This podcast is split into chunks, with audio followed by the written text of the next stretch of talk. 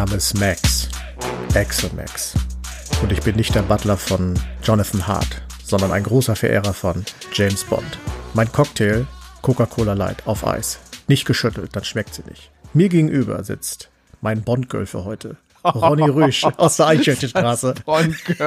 Ich wollte es eigentlich sagen, mein Name ist Rüsch, Ronny Rüsch.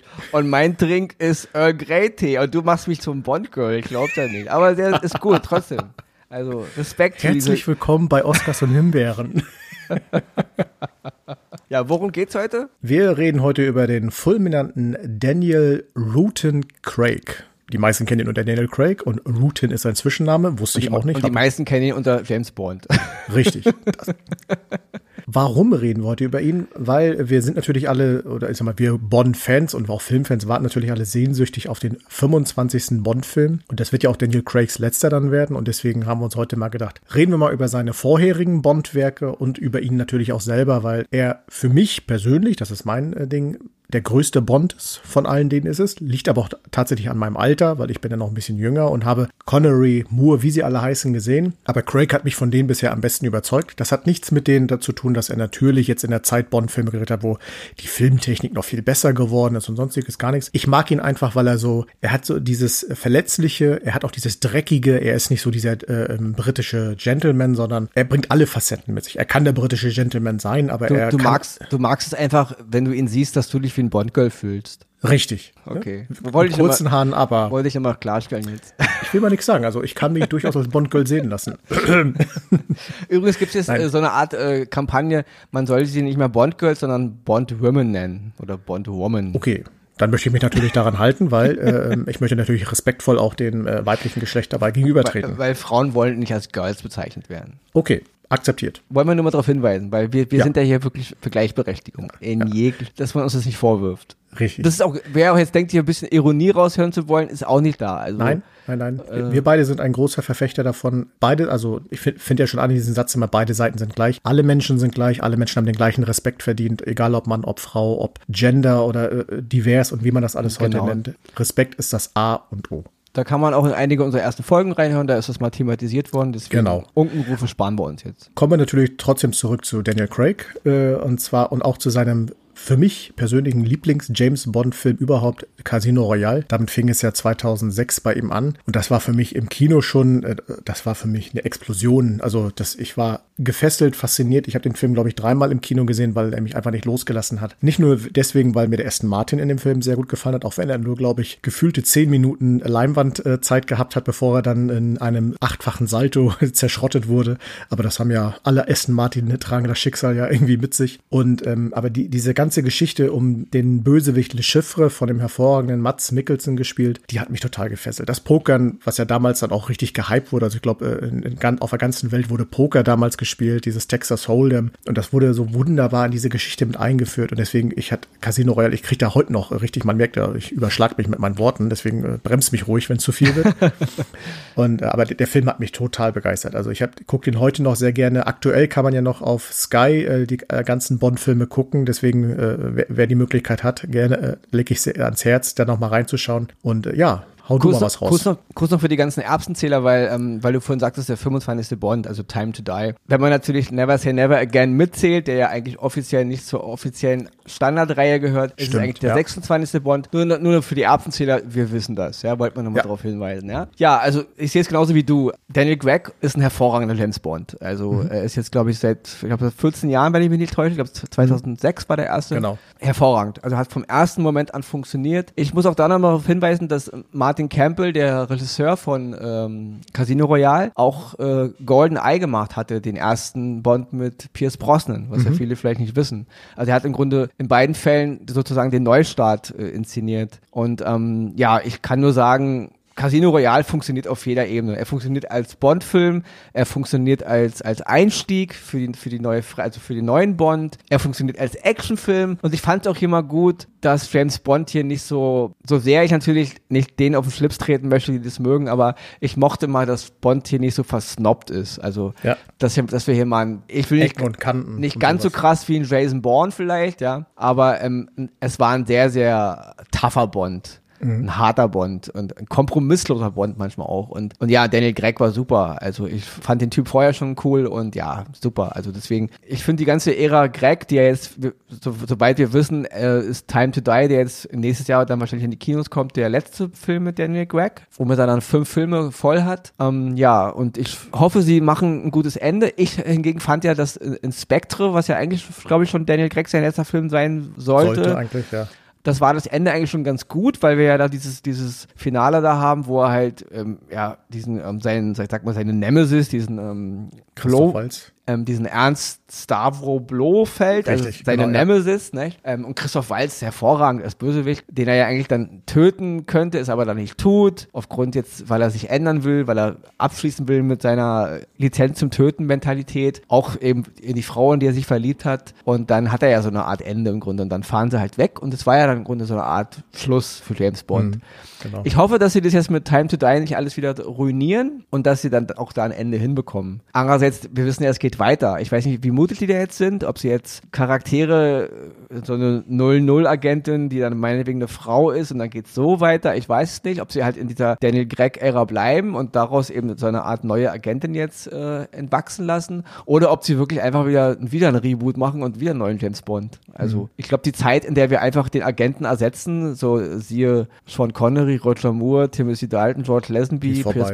Pierce Brosnan, die ist glaube ich vorbei, nicht? Also ja, ja. entweder gibt es ein Reboot oder wir müssen innerhalb des Crack-Universums weiter erzählen. Ist nur meine Meinung. Nee, ist ja auch, weil die, ich sag mal, äh, vom Casino Royale an gab es ja immer einen roten Faden durch alle Filme, ähm, genau. die, die, da durchgezogen sind. Und es ging ja äh, auch immer ähm, sehr an diese Person James Bond, was ja in den vorherigen Filmen bei den anderen allen ja eher nicht so der Fall war. Da war er immer dieser MI6-Agent, ne, smart, äh, genau. Womanizer, alles was dazugehört, äh, pfiffig, auch äh, Action geladen. Aber es war nie so ein roter Faden. Und das ist ja jetzt bei, mit Craig mal anders gewesen, was ich persönlich total erfrischend fand, auch gut erzählt und auch mit ähm, gerade die Filme, die letzten beiden Sky Skyfall und Spectre also wirklich auch eine geniale Geschichte hatten. Das M, diese Figur M, die ja eigentlich vorher, ne, er ist immer ins Büro, M, Auftrag, nehme ich, los geht's. Und plötzlich spielt der M aber auch eine wichtige Rolle in seinem Leben und äh, war ja auch verletzlich, hat auch Verlust erlitten und so weiter. Und auch die Personen, die auf die er dann getroffen, die Bösewicht, auf die er getroffen ist. Bei Quantum Trost muss ich sagen, da war ich so ein bisschen enttäuscht. Das war so ein kleiner Durchhänger in den mhm. Film. Aber mit Skyfall, mit äh, Javier Badem, äh, der da den Bösewicht gespielt hat, der wieder das alles auf so ein Niveau hebte, wo ich gesagt habe, wow, krass. Auch der neue Q. Ja, also, sorry, ich muss kurz nochmal wegen, weil du ja, Quantum bitte. Trost sagtest. Also genau, man hat Casino Royale gesehen und dann kam halt Quantum Trost, also von Mark Foster, den ich übrigens auch für einen hervorragenden Regisseur halte. Da kann ich wirklich nur den Film Finding Neverland mal allen ans Herz legen. Unbedingt mal gucken. Aber ja, Mark Foster hat einen James Bond geschaffen, der komplett anders war als äh, der Einstieg von Casino Royale. Mhm. Und ich fand ihn beim ersten Mal gucken doof, wenn nicht sogar langweilig. Aber ich muss sagen, desto öfter ich den gesehen habe, und ich habe ihn mittlerweile viermal gesehen oder so, der Film muss mehr als eine Art, ich habe da irgendwann was drüber auch gelesen, äh, mehr als eine Art James Bond Kunstinstallation gesehen werden. Und wenn man ihn so okay. sieht, funktioniert er auf eine ganz skurrile Art, weil will man jetzt Casino Royale 2? Nein, weil wir kriegen ja mit Skyfall jetzt noch einen Happen danach und auch mit Spectre und jetzt auch mit Time to Die. Und so gesehen rückwirkend wirkt Quantum Trost eigentlich ganz erfrischend und ganz cool als, als als Übergang zu Skyfall. Also mhm. der Film hat ja, also Mark Foster ist halt ein etwas, sage ich mal, komplizierterer Regisseur und er hat gewisse Dinge gemacht, die untypisch sind auch für Actionfilme und die wirkten auf den Betrachter, auch auf mich dann in dem Moment ein bisschen störend und, und zusammenhangslos und irgendwie seltsam. Aber wenn man die Filme mal so in einem Schwung guckt und man mhm. weiß, man kommt nach Quantum Trost zu Skyfall, dann wirkt Quantum Trost gar nicht mal so schlecht. Also deswegen, jeder, der das, das der das so sieht wie du, oder äh, ging mir genauso, im Kontext und jetzt als Teil von fünf ist Quantum Trost eigentlich ein ganz geiler Lichtblick innerhalb dieses Ganzen. Mhm. Weil ich finde, so geil Skyfall ist und auch Spectre driften diese Filme schon wieder in dieses alte James Bond-Ding ab. Nicht? Also, mhm. ich meine, ich finde es hervorragend, wie sie die Geschichte mit M einge eingeflochten haben und ich finde auch hervorragend, wie sie ähm, ähm Moneypenny ein einbauen, also hervorragend ja, von Naomi Harris gespielt genau. Auch eine, finde ich, eine der meist unterschätzten Schauspielerinnen ihrer Generation. Also Naomi Harris ist der Hammer, ja. Mir ist zum ersten Mal aufgefallen in, ähm, 28 Days Later, also damals dieser Zombie-Film mit von Danny Boyle. Hervorragende Schauspielerin, ich, ich, liebe diese Frau. Und deswegen super eingebaut, Moneypenny und diese ganze, dass sie halt ein Feldagent war und später dann im Grunde dann so, so zu einer Art dann Sekretärin, ich sag mal in Anführungsstrichen degradiert, aber wenn sie halt sich dazu entscheidet, von M wird, funktioniert super, ja. Dennoch haben die Filme Skyfall und Spectre natürlich wieder dieses alte James Bond Ding aufgemacht. Also wir haben wieder diese absoluten düsteren, super mega Bösewichte, die wir ja so mit Mats Mikkelsen nicht hatten. Le Chiffre war im Grunde nur so ein Typ, der im Grunde seinen eigenen Arsch retten wollte. Dann noch war, war diese, war das Diabole von Mats Mikkelsen der Hammer, ja. ja. Und, und in, der Gegenspieler in, in Quantum Trost war dann schon wieder so ein Bond-mäßiger. Aber in Skyfall kommen wir so richtig wieder zurück zu diesen alten Bond-Dingern. Wir haben dann wieder diesen, diesen mega Bösewicht mit seinem, auch hier so Richard Kiel-mäßigen, hier dieser Eisenbeißer hier von Dave Bautista gespielt. Ja, der spielt mhm. dann wieder dieser, diesen typischen Bond-Widersacher halt wie halt damals äh, der Eisenbeißer und so, ne? Und deswegen, äh, es ist irgendwie cool gewesen, aber es wurde auch wieder sehr viel auf dieses alte, also das, was Casino Royale richtig gemacht hat, James Bond ein bisschen zu entmystifizieren, ein bisschen auch zu entstauben, ihn ein bisschen in die moderne Welt zu holen. Da hat Skyfall und Spectre, so geil die Filme sind, ich liebe die Filme wirklich. Ja, ich auch der Regisseur, wie gesagt, Sam Mendes, hervorragender Regisseur, schwankt aber schon wieder ein bisschen zurück in diese alte äh, James Bond Nummer. Aber mhm. es, es ist Meckern auf ganz, ganz hohem Niveau. Es sind dennoch zwei wunderbare Filme geworden und äh, ja. die funktionieren auch komplett. Was mir ja äh, auch noch gefallen hat, das war schon im Casino Royale, einfach auch diesen Stilbruch in diese ganze James Bond-Ära reinzubringen. Im Casino Royale, dieser eine Satz, den wird, glaube ich, jeder im Kopf haben, als er an den Tresen geht und sagt, ich hätte gern Martini, geschüttelt oder gerührt, sehe ich aus, als wenn mich das interessiert. Das hätte man vorher, glaube ich, nie erwartet genau. in so einer, in so einer Bond-Reihe. Und genauso ist es ja im, gerade Skyfall und Spectre, wo es auch plötzlich um das Alter des James Bond geht, um seine körperliche Verfassung, was ja vorher nie Thema war. James Bond war immer der Agent, der, den konntest du nachts um drei Wegner hat er die Welt gerettet und plötzlich schafft, äh, besteht er nicht mal mehr den MI6-Eignungstest und dürfte eigentlich gar nicht mehr in den Einsatz gehen und solche Geschichten. Das gab es ja vorher alles gar nicht. Und das hat auch so richtig frische Elemente reingebracht. Jetzt kann man natürlich sagen, ja, und wenn das dann äh, Leonardo DiCaprio gespielt hätte oder sonstiges, glaube ich nicht, weil ich glaube, es muss schon so ein Charakter wie ein Daniel Craig sein, der natürlich auch dieses britische in sich hat. Also man kann nicht das, äh, jeden x-beliebigen da reinsetzen, um solche äh, Szenarien zu drehen. Und ich fand das einfach genial gemacht, wie er sich in Skyfall wirklich von äh, Auftrag zu Auftrag oder von Aufgabe zu Aufgabe ja eher gequält hat, was ja vorher nie war. Vorher ist ja so ein James Bond, er ist aus seinem Superauto ausgestiegen, hat sich einmal geschüttelt, der Anzug saß und weiter ging's. Aber er quälte sich ja förmlich. Er musste mit körperlichen Leiden kämpfen, mit Narben an seinem Körper und, und, und, und. Und das hat diesen, dieser ganzen Serie einfach so ein Flair einge, eingehaucht, die, die, die mich, mich persönlich total begeistert hatte, weil man hat auch gesehen, dieser große Held James Bond ist auch verletzlich, aber zeigt einem doch auch, auch wenn du am Boden liegst, aufstehen, weitermachen. Für für die Sache kämpfen, für die Sache einstehen bis zum bitteren Ende. Und das wird, macht für mich Daniel Craig eben zu diesem größten Bond äh, von allen, die es bisher gegeben hat. Wie gesagt, Sean Connery, Roger Moore, Pierce Brosnan, die haben alle ihre Berechtigung und das sind auch alles tolle Filme. Aber das war nochmal so ein Faktor, der passt in die heutige Zeit und der hat mich, weil ich der heutigen Zeit eben geschuldet bin, wunderbar rein und deswegen äh, verschlinge ich diese Filme einfach von vorne bis hinten. Ja, ja gehen auch die Worte aus. nee, ich will dich einfach auch mal reden lassen. Ich ja. habe ja immer die Angewohnheit, in meine, in meine Laberfläche zu verfallen. Nicht? Aber das wir lieben deine Laberflash. das ist auch so eine Sache, das gab ja so einige Kritiker, die halt Sam Mendes vorgeworfen haben, gerade bei Skyfall, wo er das Finale dann im Grunde auf diesem, auf diesem Anwesen von ja. James Bond und seiner, seinen Eltern handelt, dass es halt so ein, so ein ruhiges Finale war, gemessen an dem, was man, sonst hat man ja immer am Ende dieses, diesen großen Knalleffekt, irgendwelche mhm. riesigen. Ich fand es aber gerade mal gut. Also auch das ist auch so ein Stilbruch, der halt, der da begangen wurde, das mal ein bisschen runterzuschrauben. Klar haben wir dann trotzdem noch unsere Explosion gehabt und so, aber ich fand es sehr gut, dieses Finale halt auf diesem Anwesen. Ich fand auch diese, ich finde immer noch, ich finde Skyfall ist für mich, also von allen James Bond-Titeln ist jetzt, glaube ich, der geilste Titel überhaupt, weil ich mag dieses Wort einfach Skyfall. Mhm. Und dann natürlich auch diesen, dieser wunderbare Song von Adele, wo man auch mal wieder einen James, also einen Bond-Song den ja. mal wieder, der den mal wieder äh, gefühlt hat, hat man richtig wo das auch mal wieder genau. funktioniert, genau. wo du dachtest, okay, das ja. ist mal wieder, ja. Und das, ja, es, also Skyfall, wie ich schon sagte, auch wenn, wenn er viele Elemente wieder von diesem alten Bond reingeholt hat, was ich ein bisschen kritisiere, ist es dennoch toller Film und dieses ganze, es funktionierte hervorragend. Und wie du schon sagst, jetzt ganze, diesen James Bond eben als mal auch als Mensch zu, darzustellen, ist super. Aber dann kommen wir natürlich wieder jetzt zum Problem, weil wenn jetzt äh, Time to Die, übrigens der Regisseur von Time to Die ist Kerry Fukunaga, der hat die erste Staffel von True Detective gemacht, die Oh, ich okay. als eine der besten Staffeln äh, ansehe, die je als Serie konzipiert wurde. Deswegen bin ich sehr gespannt auf den Film. Auch äh, Remy Malik als Bösewicht.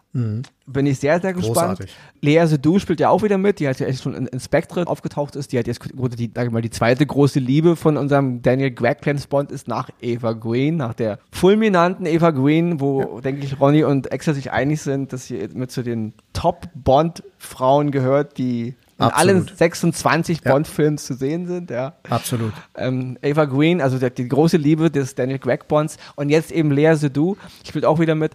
Ich denke aber, das wird ein Problem, weil wenn es jetzt wirklich der letzte Bond-Film ist mit Greg, ich weiß nicht, wie wir schon eingangs sagten, die Zeit, in der wir jetzt einfach den Schauspieler ersetzen, Wird schwierig. ich weiß nicht. Also dann lieber führt einfach eine Frau ein. Wenn ihr eben mal einen weiblichen Bond wollt, ist das vollkommen in Ordnung. Führt einen ne- neuen Agenten ein, 006, 008, was auch was, was weiß ich, was ihr dafür eine Zahl wollt. Und ähm, dann macht einfach in dem Universum weiter, weil ich weiß nicht, ob das funktioniert jetzt. Oh, Aufgrund so, der Geschichte in den ersten vier Filmen meint man ja auch, um es zu Ende zu bringen. Also so ein Bond gibt, legt nicht einfach seine Marke ab, reitet in den Sonnenuntergang und sagt, so, das war's. genau. Man, irgendwas muss ja passieren. Und äh, ich sag mal, die Trailer, wenn man die Trailer bisher so sieht, hat man ja den Verdacht, dass die eine Schauspielerin dort äh, möglicherweise als der Nachfolger sein könnte. Die, äh, Genau, die, die, die, die macht irgendwie so einen Witz über sein Bein in dem Trailer oder so, ne? Genau, ich, genau. Ich schieß ihn ins Bein ins Kaputte oder was auch immer. Und, und die Gerüchte gingen ja dahin, dass man sich überlegt, es ist eine Frau, sie ist farbig und so. Das würde ja alles erstmal mit den Gerüchten, die man so vorher gehört hat, passen. Aber wie will man die Geschichte natürlich hinkriegen, dass dieser Mythos 007 James Bond plötzlich umswitcht? Und das gerade mit diesem roten Faden, den man hat, entweder was man, was wir vielleicht nicht hoffen, dass man wirklich sagt, Cut, Film zu Ende und ab nächsten ab Bond 26 oder 27, je, man dem- je nachdem, wie man sieht, neuer Agent, neue Geschichte und so weiter. Oder eben, wie du schon sagst, im Crack-Universum. Aber da bin ich dann auch sehr gespannt, wie man das dann zum Ende kriegen will. Werden wir am Ende Ja, weil- traurig sein? Aber wir am ist, Ende. wie gesagt, wir leben in einer Zeit, in der es ja gefühlt alle drei Monate einen neuen Spider-Man-Film gibt mit einem neuen Schauspieler. Wobei ich aber jetzt ein Gericht, ich habe keine Ahnung, wie, inwiefern das zustimmt. Nur mal als Side-Fact, es soll jetzt irgendwie, es ist wirklich, ich weiß nicht, ob es stimmt, ja, aber es soll eine Art Projekt in Planung sein, in denen alle Schauspieler, also Tom Holland, Tobey Maguire und Andrew Garfield in einem Film mitspielen, so eine Art Ja. Multiversum mit allen Spider-Man. Habe ich Was- auch gehört, ja. Was ich natürlich geil finde. Also, ja, wieso nicht? Und wir leben wirklich in einer Zeit, in der es ja gefühlt alle drei Wochen einen Reboot gibt. Äh, es gibt ja auch Reboots von Star Wars, aber anderes Thema. Nicht, dass wir da wieder in eine endlose. also, es wird ja bald auch wahrscheinlich ein Reboot von 2001 geben und ein Reboot von E.T. und ein Reboot von Herr der Ringe und was auch immer. Ja. Ähm, und deswegen, ja, andererseits, wir machen uns so viel den Kopf, ist die Zeit dafür reif oder nicht? Wahrscheinlich machen die einfach einen neuen James Bond und dann ist der, ist der Lack fertig. Dann wird die Hälfte wieder sagen, was eine Flöte und die andere Hälfte wird sagen, oh, der beste Bond, den Super. es je gegeben hat. Ja, also, ja. Ähm, wir werden alt, die neue Generation kommt und sollte unsere Welt nicht in den nächsten 20 Jahren in einem dritten Weltkrieg vor die Hunde gehen, dann gibt's einen neuen James Bond und wir, dann sind wir die Alten, die sagen, ja, aber Daniel Craig war doch eigentlich der beste Bond. Und die neue Generation sagt dann, nee, ähm, Jimmy Blumfeld oder, oder Susi.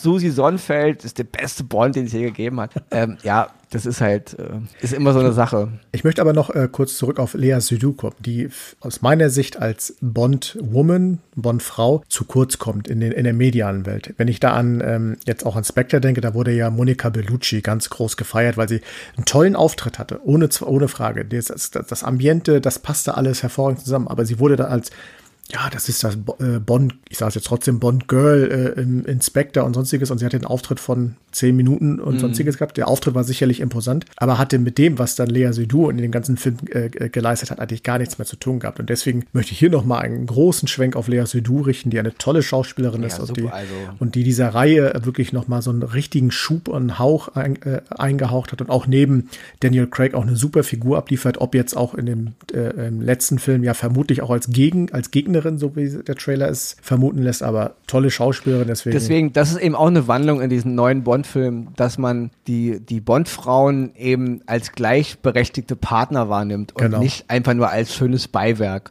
Und da sind natürlich ähm, Eva Green im ersten Film von, von Daniel Craig und jetzt eben Lea Seydoux jetzt im letzten oder jetzt in dem neuen auch äh, hervorragende Beispiele, weil das eine ganz neue Kategorie von, von Bond-Frauen ist, die halt eben ja, die eben zu Bond sagen, ey du Flachpfeife, äh, geh mir mal meine Schuhe putzen, wenn du mir weiter auf den, auf den Nerv gehst, ja. Richtig. Ich bin, ich bin nicht nur da, hier dazu da, um von dir flachgelegt zu werden, sondern äh, ich, ich rette dir den Arsch, mein Freund. Genau, ich rette dir den Arsch und ich habe von der Problematik mehr Ahnung als du. Und ja. das ist, das ist gut, das ist auch notwendig. Und deswegen ähm, ist es, ja, wie du sagst, hast du recht, man, es wird immer noch, die Bondfrau wird immer noch auf die, auf ihre sexuellen Attribute reduziert. Und äh, mhm. so wird sie dann im Medial auch wahrgenommen. Äh, äh ist sie, ist sie jetzt so nach dem Motto, ist sie jetzt Clickbait-würdig, weil man äh, sieht, dass sich ihre Nippel unter ihrem äh, T-Shirt abzeichnen oder so oder unter ihrem Kleid, ja. Aber eine Frau ist eben mehr und das machen, machen eben Eva Green und Lea Seydoux hervorragend. Also ja, das absolut. funktioniert super. Und das ist, ja, das ist auch eine Art Bond-Frau, die natürlich ja einfach mehr überzeugt, mehr funktioniert und, und, und sagen wir mal, um Jahrzehnte überfällig ist eigentlich, wenn man mal ehrlich ist, ja. Absolut, also, absolut. Deswegen, ähm, ja, auch hier Daumen hoch von uns natürlich.